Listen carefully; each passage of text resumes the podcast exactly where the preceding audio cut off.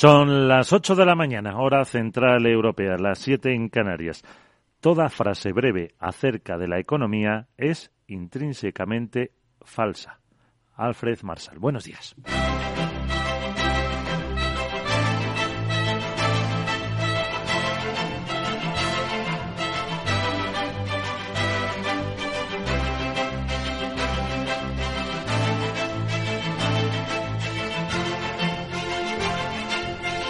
Capital, la Bolsa y la Vida.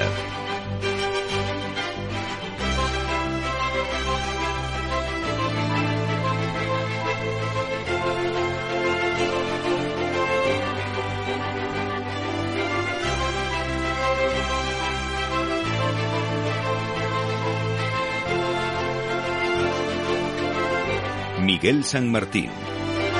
Jueves 29 de diciembre. Ya comienzan a moverse los eh, futuros eh, del IBEX 35 y lo hacen con un eh, ligerísimo recorte de nada, de 15 puntitos, un 0,1%, 8.219 puntos.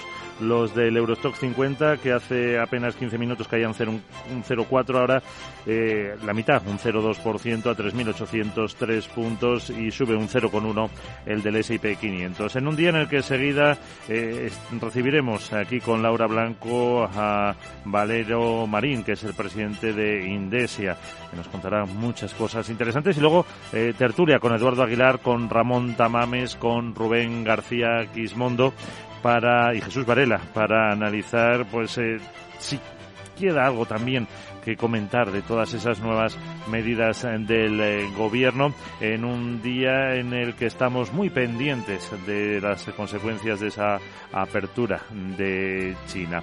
Pero lo primero es eh, conocer las eh, claves del día, las noticias capitales que abrimos ahora con Pedro Díaz.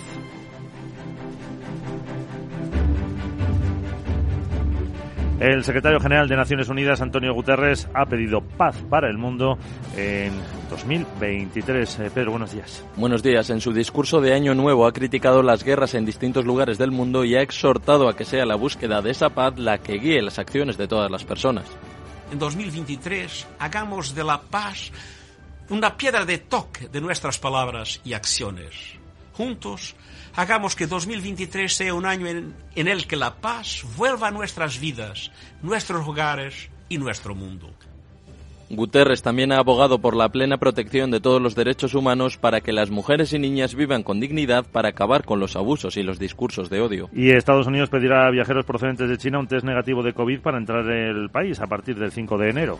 Con la nueva política de apertura del gigante asiático, los pasajeros que tengan como destino final Estados Unidos deberán hacerse un test dos días antes de su salida de la China continental, Macao y Hong Kong y presentar el resultado negativo antes de embarcar en un avión. Todos los viajeros mayores de dos años y sin importar la nacionalidad, estarán sujetos a esta nueva normativa.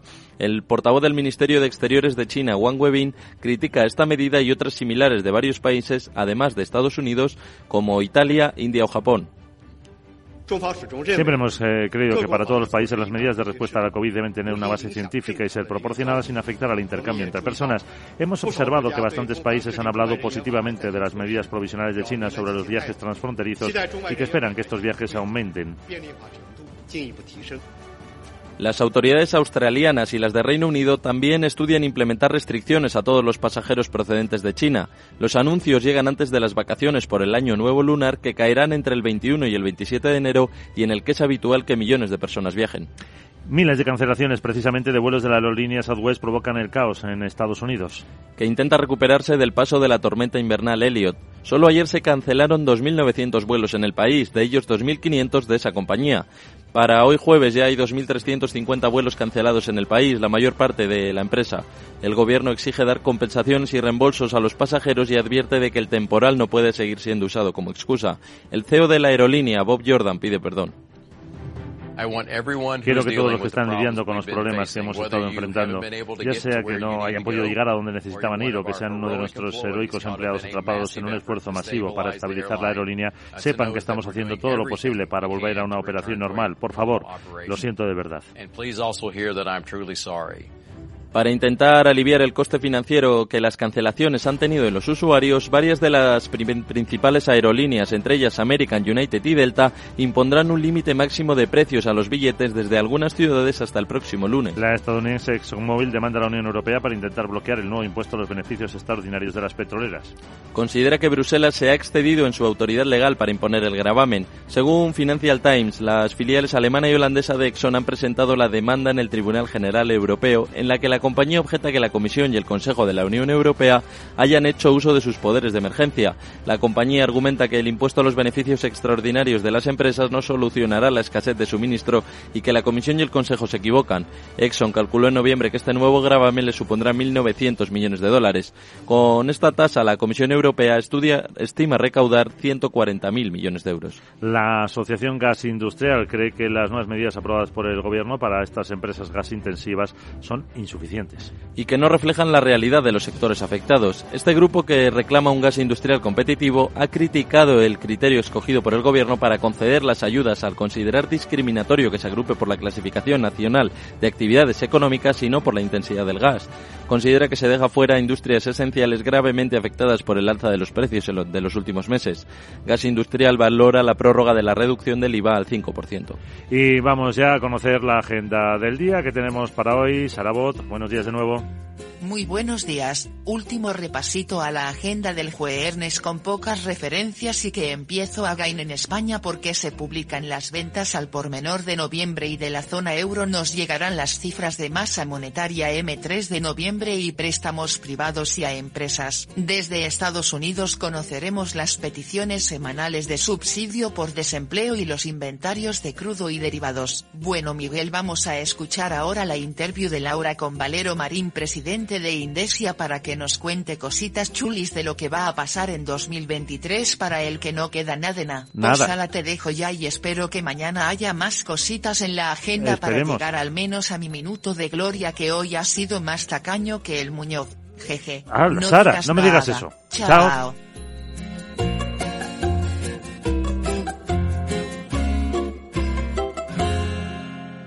Capital, la Bolsa y la Vida. ¿Sabes qué decimos en Andalucía? Disfruta las pequeñas alegrías cada día. Y cualquier día del año, ven Andalucía. Y también te lo digo yo, Antonio Banderas. Estas navidades, date una alegría. Ven Andalucía. Campaña financiada con fondos FEDER, Junta de Andalucía. MSX International, empresa de automoción y movilidad, les ofrece la información del tráfico. 8 y 8, hora antes en Canarias, cómo se circula por las carreteras del país. Nos vamos hasta la DGT Alba Aris. Muy buenos días. Buenos días. En estos momentos estamos pendientes del incendio de un vehículo que complica en Lleida la A2 en Tarrés sentido Montblanc. Además, también una avería dificulta el tráfico de salida de Barcelona por la C58 en Moncada. Y atención, porque la niebla podría llegar a reducir la visibilidad en dos puntos del país. En Madrid, en la 1 en el Molar y también en Lleida. Y el viento podría hacer lo propio en Lugo, en la 8 en Osomeiro. Por lo que les pedimos que moderen la velocidad y, por supuesto, y como siempre, les recomendamos que respeten la distancia de seguridad.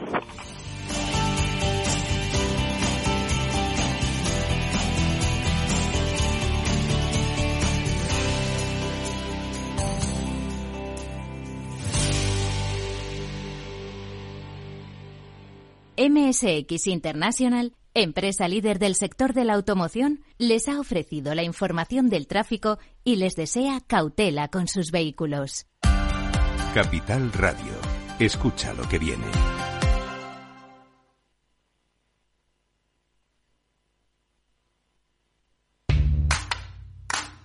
¿Qué tiene que ver IG con Societe General? Pues desde hoy mucho. Lanzamos los multis, productos cotizados emitidos por Societe General, disponibles a través de nuestra plataforma de trading. Elige el apalancamiento con el que estés más cómodo y multiplica tu exposición a los mercados financieros. Esos son los multis. Tú decides. Sé el primero en operar con ellos. Más información en IG.com.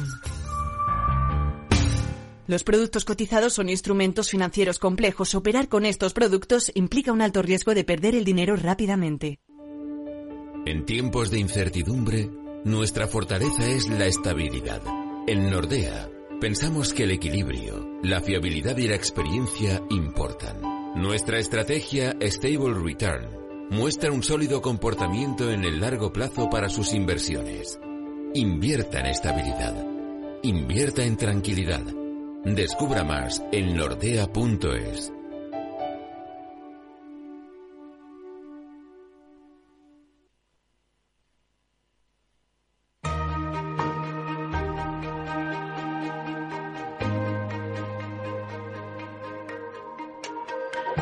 La entrevista capital.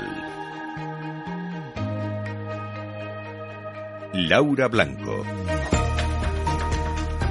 Economía del dato, inteligencia artificial. Hace poco más de un año que se ponía en marcha Indesia, una asociación española de empresas, de grandes empresas españolas, con el objetivo de impulsar la economía del dato, la inteligencia artificial. Su presidente es Valero Mariño y nos acompaña en Capital Radio. Valero, gracias por estar en estos micrófonos. ¿Qué tal? Muchísimas gracias por la invitación. Eh, ¿Qué ha pasado en este año? ¿Somos más data driven? ¿Nuestra economía es más data driven de lo que lo era en el ejercicio 2021, de lo que lo éramos en el año 2020? Eh, yo te diría sí, pero con, con, con, matices. Sí, porque las grandes empresas se están moviendo mucho, las grandes empresas tienen, tienen recursos, esos recursos los están poniendo en captar talento, en formar a sus plantillas, en desarrollar sus propias eh, plataformas y desarrollar casos de uso.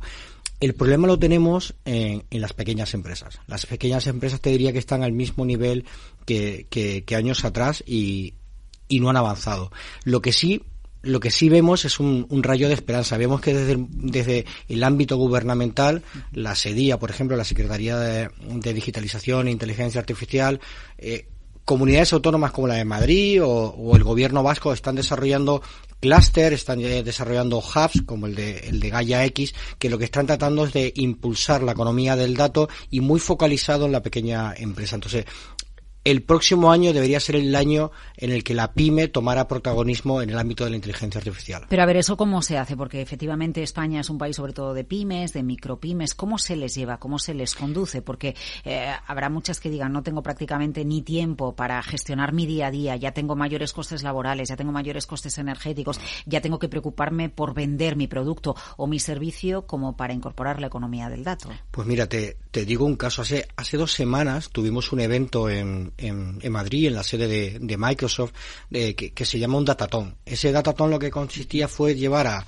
a seis empresas de diferentes tamaños. Estuvieron empresas como Enagas, pero pequeñas empresas como Inagas o SK o el Grupo Cuñado, etcétera.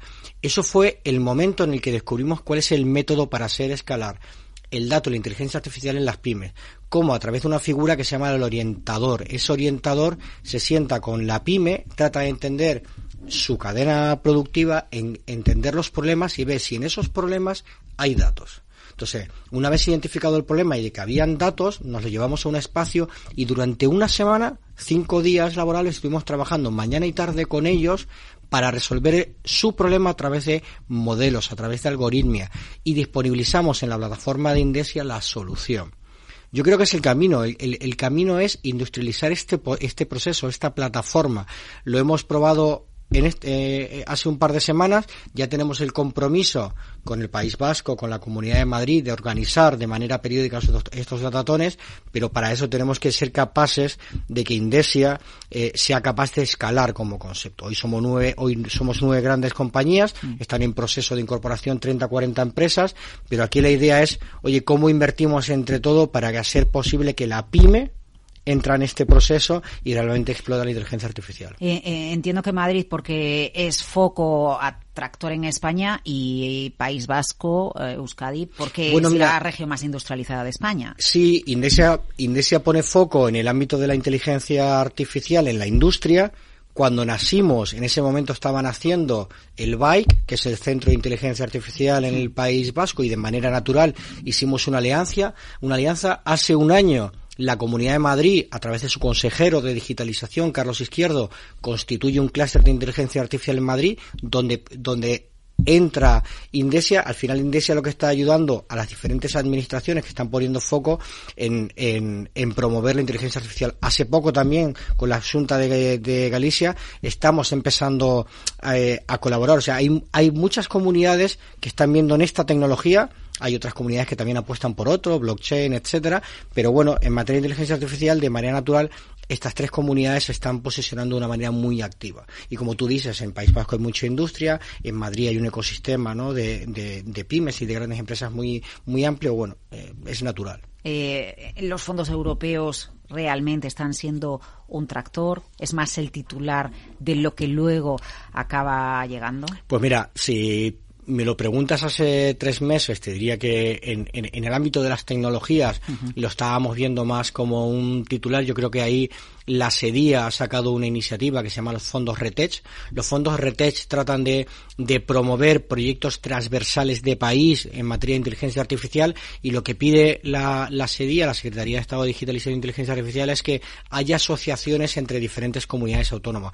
Ahí Indesia y otras organizaciones como Baidata están trabajando con comunidades como, en este caso, eh, Madrid, País Vasco, Junta. Hemos presentado un proyecto de país para hacer escalar la inteligencia artificial en las pymes y ha tenido muy buena muy buena acogida. De hecho ha sido ha sido entre los 11 proyectos nominados para hacerlos escalar el, el próximo 2023 entonces el 2023 si, si volvemos eh, a finales de año a vernos eh, ojalá el titular sea que ese proyecto ya está en marcha pero ha sido aprobado o sea que estamos estamos encantados. Eh, cuando hablamos de inteligencia artificial a ver ¿qué, qué, qué es más importante la sensorización de todo que tengamos sensores de todo para detectar y entonces recopilar datos y entonces analizar. Es más importante lo que usted nos decía al principio. Primero saber si hay un problema eh, donde se están generando datos, ¿no? Porque es verdad que hay, hay sectores que por mucha inteligencia artificial, a lo mejor que se le quiere incorporar, pues no son tan aptos, ¿no? Como lo son. O a lo mejor los, a lo mejor lo son todos. Y lo que tenemos también que hacer, Valero, es aprender que la inteligencia artificial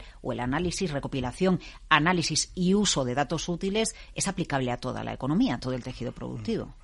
Yo lo que te diría es cuando nosotros, eh, y, ahí te, te llevo un poco la experiencia de, de Repsol, cuando intentas desplegar lo que es eh, de manera masiva en tu empresa la inteligencia artificial, no hay una única cosa en la que focalizarse. O sea, es importante lo que tú decías, la sensórica, tener una buena infraestructura, conectividad mm. para, para, para que hayan esos datos. Es importante que tengas gente que entienda que hay un problema y que hay datos que los puedas resolver. Es importantísimo tener una plataforma donde disponibilizar esos datos y desarrollar los modelos. Es importante tener personas como Data Science que sean capaces de, de resolver esos problemas a través de los modelos. O sea, es un sumatorio de muchísimas cosas.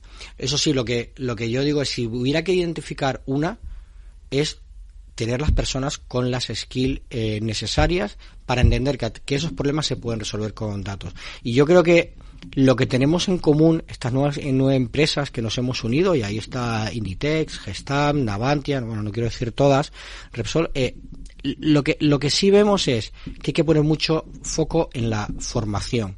O sea, mm, Microsoft eh, tiene sus propios cursos internos y externos para que para, para tener a la gente interna cualificada. Repsol la tiene. O sea, hay un denominador común en tenemos que poner a las personas con la formación necesaria para poder enfrentarse a la inteligencia artificial. Si los equipos no están preparados, puedes tener sensórica, puedes tener una plataforma, puedes tener todo, pero no lo vas a. Eh, pero, pero, una formación ya en niveles superiores o una formación que venga desde abajo. Eh, los dos modelos son válidos. Nosotros, por ejemplo, tenemos acuerdos con la, EO, eh, con la, EOI, con FP Empresas, ahora hemos formalizado uno con Talent Hackers. O sea, lo que es importante es tener itinerarios formativos. Nosotros en Indesia hemos definido los 12 perfiles formativos que requiere la industria en materia de datos, porque necesitas gente que sepa de, de, gobierno de datos, gente que sepa de plataforma, data science, que sepa de, y cada uno de esos de esas de esos roles requieren unas skills y para desarrollar cada skill tienes itinerarios formativos. Entonces nosotros lo que estamos disponibilizando son esos itinerarios formativos para para que en función de cuál sea tu puesto en la empresa requieras una formación u otra y puede y hay, y hay veces que requieres un barniz transversal de todo y hay veces que necesitas especializarte en gente que va a construir plataformas. O sea, hay de diferentes niveles. Lo, importante es tener una, una formación abierta y amplia para que pueda ser abarcativa en tu empresa. Eh, ya que usted ha citado la FP, eh, me gustaría que nos diera algún detalle sobre un itinerario a través de FP para que quienes están al otro lado, me refiero a padres, me refiero a familiares o me refiero también a chavales y jóvenes, la FP nos permite introducirnos en el ámbito de la inteligencia artificial. Lo digo porque, porque ahí hay un, un, foco crucial de demanda de talento y puede focalizarse precisamente la, la, formación de los chavales jóvenes por ahí. Nosotros cuando tenemos fue, conversaciones con la FP, no solamente es, materia, es en materia de inteligencia artificial, sino de digitalización en sentido amplio. Lo que veíamos la necesidad de que los contenidos formativos se adaptaran y, y fueran cada vez más orientados a esas tecnologías digitales.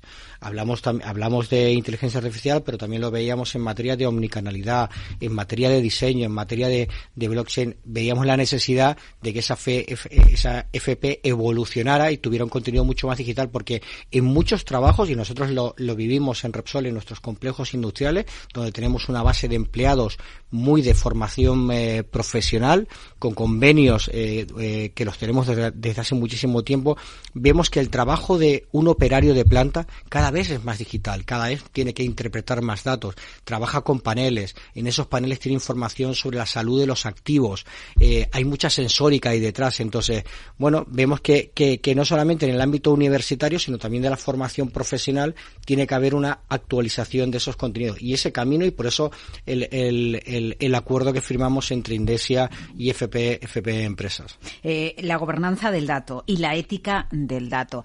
Aquí está todo por construir. Eh, precisamente ya que usted citó a la SEDIA hace unos cuantos meses, hace año y medio, que se implicó ¿no? con la Carta de, de, los Derechos Digitales, pero aquí está todo por hacer. Está todo por hacer. Ahí es verdad que hay un posicionamiento muy fuerte de España en hacer un actor relevante en Europa sí. en materia de, de, gobierno de datos y, y, de ética, y de hecho están queriendo promover iniciativas eh, eh, con fondos de, de fondos eh, fondos eh, Retech, fondos de Next, Next eh, eh, Generation.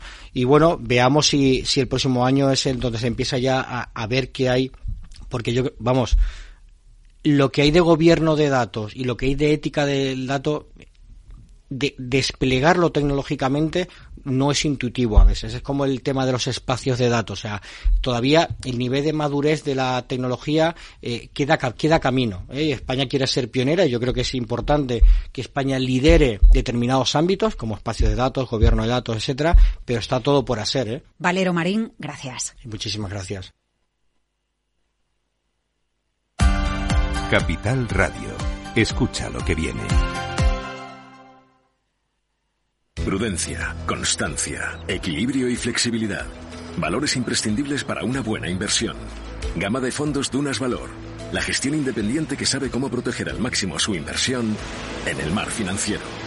Información publicitaria de productos financieros. Consultar la información legal en nuestra web dunascapital.com.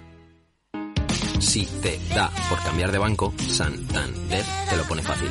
Hacerte cliente es tan sencillo y rápido que lo puedes hacer estés donde estés, que para algo es una cuenta online. Y además, te llevas 150 euros si traes tu nómina antes del 2 de diciembre. Consulta condiciones en bancosantander.es. Santander, por ti, los primeros. Pa, pa, para, pa. ¿Es de los que busca oportunidades en todas partes? Únase a más de 300.000 inversores de todo el mundo comprometidos con su trading. Con CMC Markets obtendrá una experiencia de trading mejorada con una plataforma de nivel institucional varias veces premiada con más de 12.000 activos a su alcance. Opere con el mejor. Pruébelo sin compromiso con una cuenta demo. Entre en cmcmarkets.es o llame al 911 140 700. CMC Markets, su broker online de confianza. Los CFD son instrumentos complejos y están asociados a un riesgo elevado de perder dinero rápidamente debido al apalancamiento. El 78% de las cuentas de inversores minoristas pierden dinero en la comercialización con CFDs con este proveedor. Debe considerar si comprende el funcionamiento de los CFDs y si puede permitirse asumir un riesgo elevado de perder su dinero. Todos los lunes a las 12, en directo en Capital Radio, la actualidad de personas y empresas en el Foro de los Recursos Humanos, primer espacio en la radio y en Internet dedicado a la gestión de personas y directivos en nuestro país. Pero más que nunca nos toca hablar de aspectos humanos. Voces acreditadas, profesionales del sector, empresas destacadas, empleados, líderes, todo sobre los recursos humanos. Un año más estamos con todos ustedes eh, en este espacio único en la radio y en nuestros contenidos dedicados a la diversidad. En la radio siempre en directo desde hace 18 años. Antena de Oro 2020. El Foro de los Recursos Humanos. Los lunes a las 12. Con Francisco García Cabello.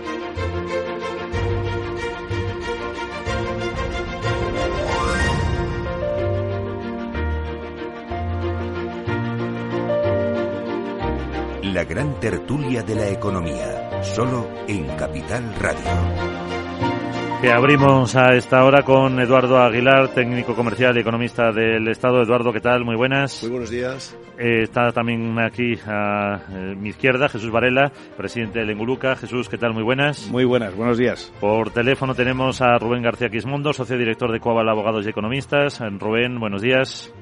Buenos días. Y también nos acompaña eh, Ramón Tamames, catedrático de Estructura Económica. Don Ramón, ¿qué tal? Muy buenos días. Y, y también técnico comercial del Estado. que También, no. también. Y yo, y yo, y yo, y yo.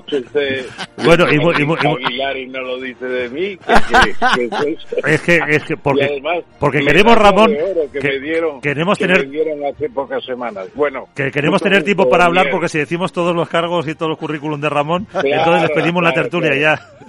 Ya sé que, Hay que reducirlo. sé que Luis Vicente está en Roma. Esperemos que no vuelva con el luto del Papa, que todos echamos un Padre Nuestro a su memoria en estos días. Venga. De Benedicto XVI. Bueno, Benedicto eh, vamos, vamos a, para que dé tiempo a intervenir a todos. Eh, bueno, Ramón, ya que estaba. Em, impresión más o menos eh, rápida de las medidas que anunciaba el, el gobierno. ¿Van a ayudar a bajar la inflación o no? Pues yo creo que sí, yo creo que sí porque eh, la exención del IVA para los alimentos, eh, incluso rebaja importante para eh, los temas de, de la leche y también de, algunos otros productos básicos, una reducción del IVA muy importante.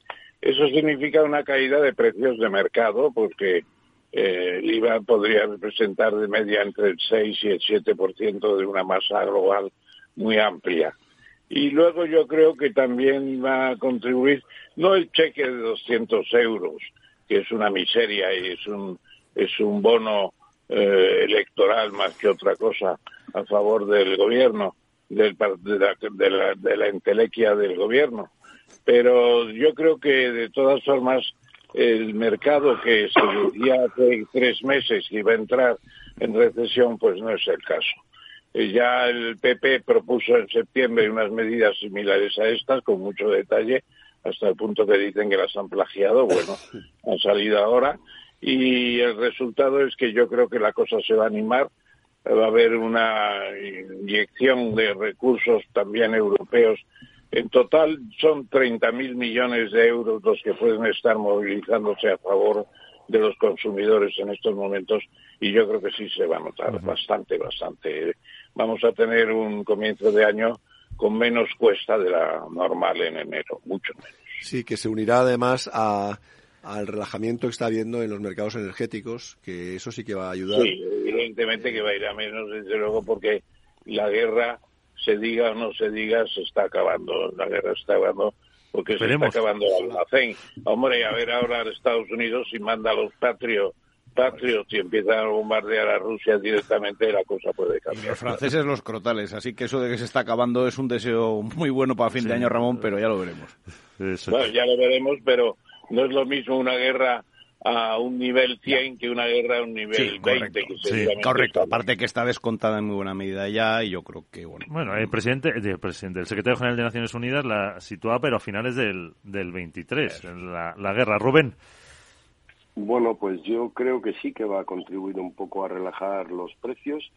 no soy tan optimista como Ramón en cuanto al principio del año, quizá porque la distorsión económica que tenemos no nos hace percibir la realidad, que es eh, de desaceleración profunda y probablemente de entrada en, no sé si un trimestre, dos, si es recesión técnica o no, pero no olvidemos que los tipos de interés están al nivel que están y que seguirán subiendo, al menos en el Banco Central Europeo. Es lo que ha dicho y por lo tanto yo no soy tan optimista en cuanto a esto. Sí soy optimista en cuanto a que quizá en 2023 pues probablemente veremos un partido eh, laborista en el Reino Unido y un partido conservador en España. Al final del año tenemos elecciones y probablemente saldrá este gobierno y entrará uno nuevo y en el Reino Unido pues cuando Rishi Sunak se convenza de que no tiene nada que hacer pues probablemente habrá unas elecciones y ganará el partido laborista y le dará una oportunidad al país de recuperarse. No creo que de Brexit ni nada, pero por lo menos un gobierno con una perspectiva a medio y largo plazo. En cuanto a las medidas, sí, algunas son buenas, otras no. Toda intervención genera distorsión y genera discriminación. Por lo tanto, ya hay sectores como pueda ser efectivamente la carne y el pescado que se están quejando porque también son alimentos básicos. Hay otros sectores económicos electrointensivos y gasintensivos que no han sido incluidos porque mm. el método que se ha utilizado es un método digamos, de epígrafe de actividad económica y eso ha excluido algunos sectores, pero claro, es así siempre que se interviene.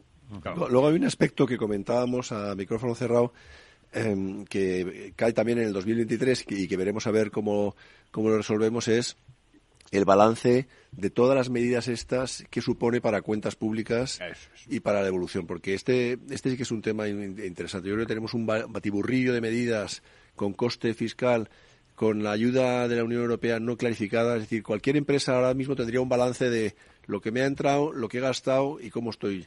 Y en este momento no se ve muy bien, no se ve muy claro cuál es realmente el déficit que tiene en este momento, el déficit fiscal que tiene España, la deuda que está utilizando eh, en directo y la que está utilizando en indirecto. Y esto es importante porque como los mercados han cambiado, cualquier refinanciación, cualquier aumento de deuda en este momento no es como hace cinco años o hace tres años. En este momento ya va a, otro precio y con otras condiciones. Es, e, efectivamente, el coste de la refinanciación de la deuda es casi es altísimo.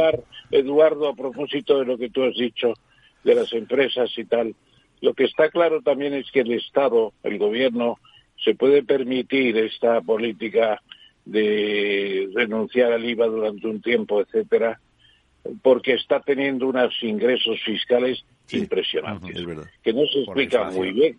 Porque por la inflación.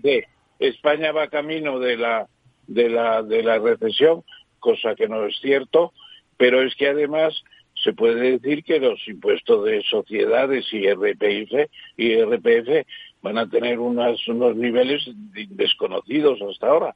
Bueno, pues eso permite una política de renuncia al IVA durante un tiempo para ciertos productos y yo creo que eso va a contribuir bastante a la recuperación. Ojo, Me parece que Sí, sí. No, que iba a decir que lo del IVA eh, eh, puede ser bastante temporal, porque explicaba ayer Calviño que eh, se eliminará o se volverá a recuperar el IVA en cuanto a la subyacente sea del cinco y medio. Ahora la tenemos en el, ahora la tenemos en el 6,3. O sea que a lo mejor eso, lleva, eso lleva un tiempo también hay que dejar la observación, por lo menos yo creo que dos o tres meses no le quita a nadie.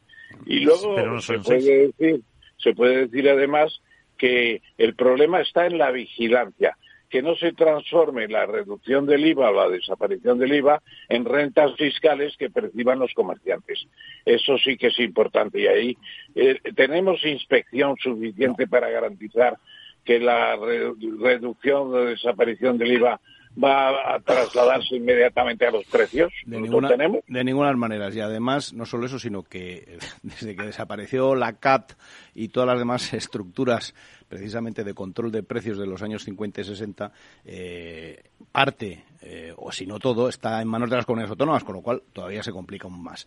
Eh, el conjunto de medidas, como decía Eduardo, es Mm, probablemente en, cierta medida inconsistente, porque, claro, todo el mundo hace la cuenta a la vieja, ¿no? Como tenemos una inflación de tanto, aumenta la recaudación, como tenemos, entonces ya, vía inflación tenemos, pero claro, lo que no está teniendo en cuenta es, uno, el nivel de endeudamiento, que eso limita, dos, que desde eh, agosto hacia acá el crecimiento prácticamente ha sido cero, por no meternos en más, eh, digamos, sofisticaciones. Y por lo tanto, eso de que no hay recesión, habrá mucho que verlo, Ramón, porque los próximos meses van a ser cruciales. Luego, lo que está pasando en China, como siempre, ellos estornudan y pasados seis meses nosotros recibimos el golpe, ¿no? la brutalidad de la, de la enfermedad en estos momentos es tal que van a tener que volver a cerrar otra vez, porque lo que no han, lo, que no iban a haber hecho es pasar de un extremo al otro, ¿no? Es decir, ahora hemos tenido el país todo cerrado, bueno, pues venga, vamos a abrir. Vamos a abrir, están contaminados absolutamente todos. Y claro, estamos hablando pues de las proporciones y de las cifras de China. ¿Eso qué va a querer decir? Que van a tener que volver a cerrar y que por lo tanto... O que vamos a cerrar nosotros a Claro que vamos a cerrar nosotros también, evidentemente. Ahí lo tienes en Italia y en, y en el Reino Unido. Sí, Rubén, que no te hemos escuchado. Bueno, pues eh, yo sigo pensando, a pesar de lo que diga Ramón, que efectivamente ya estamos, como muy bien decía Jesús, si no en recesión, en algo parecido, ya no sé el INE, porque desde que cambió el presidente parece que lo dirige Calviño, ¿no? Entonces ahí no voy a entrar en el detalle de eso. Yo insisto en que cada vez que intervienes distorsionas y que si llevas subiendo la recaudación por el aumento nominal derivado del incremento de la inflación y no deflactas, pues hombre, claro que tienes una recaudación muy alta. Y si suben los impuestos, pues también tienes una recaudación muy alta. La pregunta es si el gobierno es el que tiene que quitarles a uno de los bolsillos para repartirlos a otros en función del cheque electoral que me que me guste o de la medida que me viene bien de cara a las elecciones que tengo. Ah, ahí, ahí me gustaría a mí, permíteme, Rubén, que interrumpa un minuto porque me acuerdo en los tiempos en que se decía, ¿cómo va la coyuntura? Y si le preguntabas a Enrique Fuentes, te decía, pues voy a llamar a, a voy a llamar a, ¿cómo se llama? el, que entonces era el presidente del, del, corte inglés, Isidoro. Voy a llamar a Isidoro a preguntarle. Isidoro, era, Ramón, era Ramón Areces. Eh, eh, pero no, pero el, Isidoro Álvarez. presidente era funcionando era Isidoro Álvarez y le preguntaba y le decía Isidoro, pues tengo las, las tiendas llenas, no veo la cosa muy bien. Bueno, pues entonces ahora no tenemos a Isidoro ni tenemos un corte inglés tan potente, pero yo creo que eh, a mí los taxistas me informan que los centros de las ciudades están absolutamente llenos de gente moviéndose, hombre, mucho contemplativo también, pero están comprando, están comprando en cantidad, viajando, una cosa tremenda. El propio presidente de esta tertulia está en Roma que, pues no sabemos, habrá ido a hacer sus cosas y a pedir perdón al Papa, por lo que sea. Pero, pero está la gente fuera, llama a Pilar Eire que nos, que nos entiende muy bien en, otros programas de, de, la, radio. Ramón, conviene, conviene acabar el año con optimismo. Sí, pero está, fuera media España también gastando dinero a chorro. ¿eh? sí, en Navidad. En Navidad, Ramón, en Navidad. Cada año se produce un fenómeno. No, no, no, Navidad, Navidad. La gente sale y eso, y hombre, sin ser el termómetro de, de, Álvarez, pues hombre, los despachos algo sabemos de cómo va la economía si nos dedicamos a la reestructuración y nos suben los datos a tasas del 40 y el 50% y lo que nos enfrentamos es con los empresarios y con la realidad. Otra cosa es la distorsión colectiva que tenemos, que vivimos en una especie de mundo paralelo creado por la realidad artificial y, el metaverso que está muy de moda y le contamos a la gente que todo va fenomenal, pero la realidad no es esa. Podía irnos peor, sin duda, podía irnos mucho peor, pero no es esa la, realidad pues ni, ni mucho menos. Vamos a hacer una, una pequeña pausa que también tenemos que ingresar nosotros. Número uno mundial en el ranking ESG de compañías eléctricas. Marca mejor valorada del sector. Primera opción del consumidor a la hora de contratar electricidad. Y ahora, ahora en Ola Luz, lideramos una revolución para transformar 10 millones de tejados en energía 100% verde para el mundo. Es la revolución de los tejados. Ola Luz. ¿Sabes qué decimos en Andalucía? Disfruta las pequeñas alegrías cada día. Y cualquier día del año, ven Andalucía. Y también te lo digo yo, Antonio Banderas. Estas navidades, date una alegría. Ven Andalucía. Campaña financiada con fondos FEDER, Junta de Andalucía. Estás escuchando la gran tertulia de la economía. Los eh, futuros europeos nos indican que la apertura de la bolsa viene en negativo, pero antes, un consejo, Pedro. Si inviertes en bolsa, esto te interesa. XTB tiene la mejor tarifa del mercado para comprar y vender acciones y ETFs. No pagues comisiones hasta 100.000 euros al mes. Si inviertes en bolsa o quieres empezar, más sencillo imposible. Entras en xtb.com, abres una cuenta online y en menos de 5 minutos compra y vende acciones sin comisiones. Además, te atendemos 24 horas al día. ¿A qué esperas? Más de 500.000 clientes ya confían en xtb.com. Un broker, muchas posibilidades. A partir de 100.000 euros al mes, la comisión es del 0,2%, mínimo 10 euros. Invertir implica riesgos.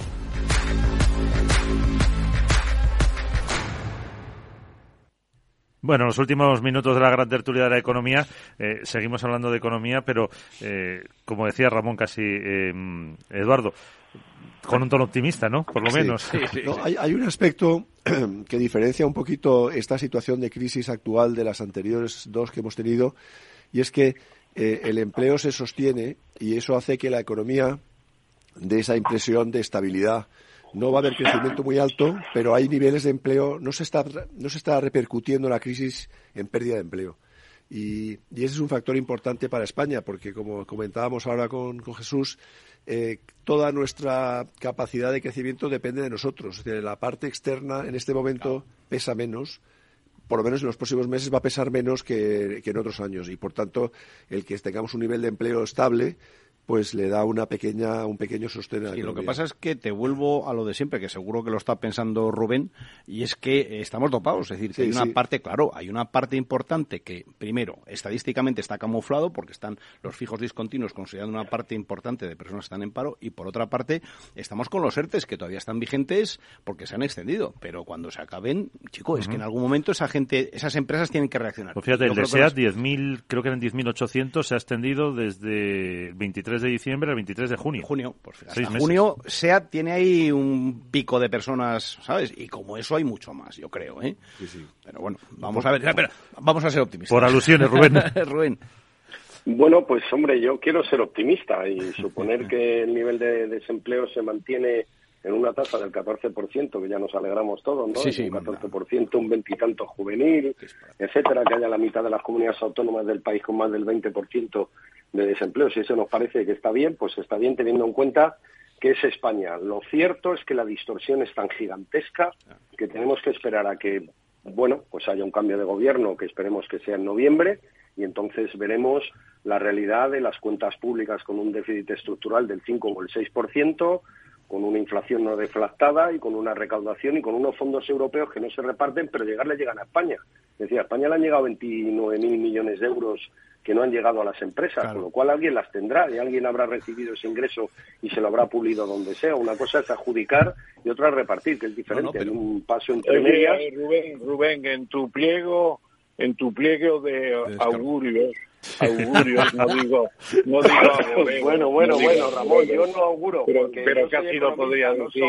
No tienes en cuenta que a partir del 1 de junio entramos en la presidencia de turno semestral de la Unión Europea, que hay un equipo de gente preparando medidas sorprendentes, de modo que se va a revertir, fíjate lo que te digo y digo a los colegas en general, se va a revertir la frase de Ortega. En vez de ser el problema España y la solución Europa, la solución va a ser España para una Europa problemática. ¡Ole! Porque este, ole, este, ole, Ramón. Este Oye, te, este van a dar algún cargo, es capaz, porque es capaz de todo, es capaz de todo. Estás aplicando por algo con... No sé, es que yo pienso que, fíjate que es lo contrario, que Europa no le queda más remedio que darnos a eso. O sea, yo recuerdo la inestabilidad institucional que hemos estado presenciando hasta hace dos vamos hasta hace dos días no y que tenemos todavía claro, ahí no es un pequeño país que parecemos Polonia. Y Hungría no pero vamos oye no sé a lo mejor es que en otra realidad. ahora viene según creo Suecia que tampoco tiene mucho que ofrecer y va a presidirnos un país que ni siquiera está en el euro que es una vergüenza que Suecia Dinamarca y Chequia no estén en el euro. Otra cosa es Bulgaria y Rumanía y alguno más que está en condiciones todavía inadecuadas. Pero se tendría que plantear ya seriamente que potencias industriales como estas tres estuvieran en el euro. Y yo creo que, la verdad, eh, las noticias que tengo es que se están preparando medidas para la, la presidencia española. Hombre, las grandes aportaciones de España en las presidencias fueron el Fondo de Cohesión, la ciudadanía europea y creo que también hubo una muy importante, la última, eh, pero no recuerdo en qué tema fue, un tema importante también. Ah, el servicio exterior diplomático también fue propuesta de creación de España. O sea que, de, que, que, somos uno de los cuatro grandes, que todavía no nos hemos dado cuenta, pero parece que... Ni ellos tampoco. que, super, que Superman Sánchez parece que sí se está dando cuenta y se está preparando cosas notables, muy notables según creo. ¿eh?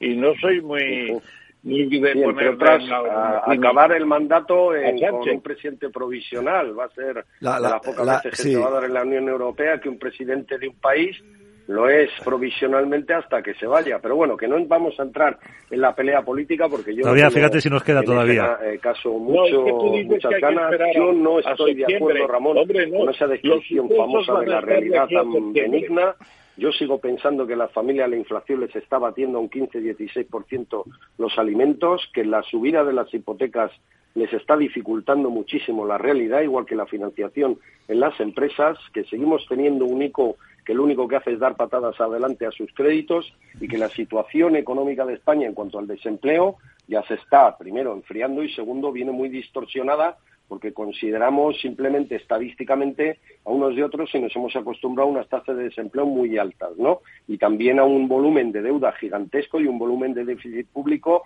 eh, gigantesco y porque no se deflacta. Quiere decir, ya solo si yo tengo recaudaciones de 600 y pico mil millones de euros, que es lo que el Estado se viene gastando anualmente en todas las administraciones y no le quito o deflacto la inflación, ahí tengo 80 mil millones de euros. Es que tampoco es la cuenta, es el 8% aplicado a 600 mil, son 50 y tantos mil millones de euros. Y además subo todos los impuestos, Ramón, porque todos los han subido, pues hombre, en general la recaudación sube, aunque estés empobreciendo al país y creando cada día más funcionarios y que hayas creado 600.000 funcionarios, pues no parece que sea la mejor manera de mantener el país. Empleados públicos, ¿no?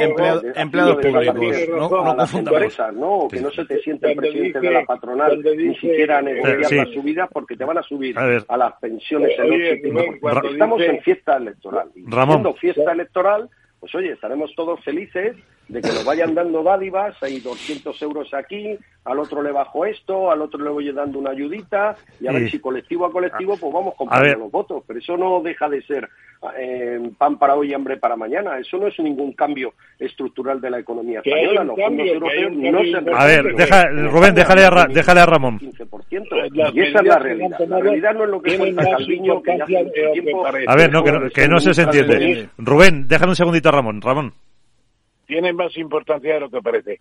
Cuca Gamarro, que es una buena oradora y una buena defensora de los puntos de vista de su partido, lo ha dicho muy bien. Están ustedes devolviendo parte de lo que les han quitado, claro. Lo que les han quitado es un aumento de los ingresos fiscales brutal, como consecuencia en gran parte de un impuesto que está en la niebla, pero que es un impuesto terrible, que es la inflación.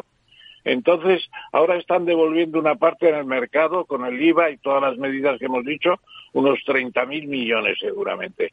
Entonces, eso, es bueno, hay que reconocerlo. Eh, yo creo que, además, tú llevas la onda electoral al mes de diciembre o enero del año que viene y está en mayo. Eh, las primarias de, locales y de eh, comunidades autónomas son importantísimas todo va a girar desde que se abra el Parlamento en enero sobre las elecciones territoriales que vamos a tener en mayo. Va a ser tremendo. Y el gobierno pues va a abrir la tienda y a dar vender sus productos como pueda y, endeudándose más, porque la, la deuda es una cifra que está ahí atrás, que se ve de vez en cuando, pero que alimenta un gasto público impresionante. Vamos a ver, incluso pueden terminarlo, ¿sabes? La, la, la, Y vasca, los problemas de Galicia y de Portugal. veremos a ver. a ver, que quedan eh, poco más de un minuto. Eh, Eduardo. No, bueno, eh, yo creo que lo que estamos comentando da imagen de un poco la realidad económica. Es decir, yo creo que hay mucha, mucha distorsión. Eh, hay mucha incertidumbre sobre lo que va a pasar en el 2023. Vamos a, vamos a tener una presidencia europea junto con elecciones, después de haber tenido elecciones eh, municipales y autonómicas. En fin, es, un, va a ser un año muy complicado y la mayor parte de estos efectos, la pena es que no se notan hasta pasar un tiempo y entonces eh, nos vamos a dar cuenta cuando se quite la polvareda esta la situación real en la que estamos, que no es, no es realmente una situación muy buena, la verdad. Pues eh, con ese mensaje nos vamos a quedar. Lo Lo que ha dicho Eduardo es cuando se le, se, con la polvareda se nos perdió don, don Beltrán, ¿no os acordáis? sí, exacto. Se nos ha perdido don Beltrán. Ya lo encontraremos, verán cómo lo encontraremos en la primavera. Bueno, pues terminamos con esa sonrisa. Eduardo Aguilar, Ramón Tamames, Rubén García, Quismondi y Jesús Varela. Gracias y hasta el año que viene. Venga, feliz año a todos, un Feliz abrazo. año, Rubén, feliz año, Un Ramón. abrazo. Adiós.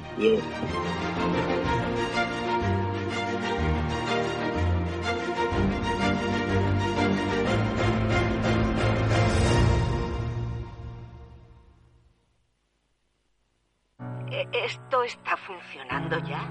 Sí. Ah, vale. Hola, Teresita. Ya puedo mandarte los audios que tanto te gustan. Estarás contenta, ¿no? Como tú querías.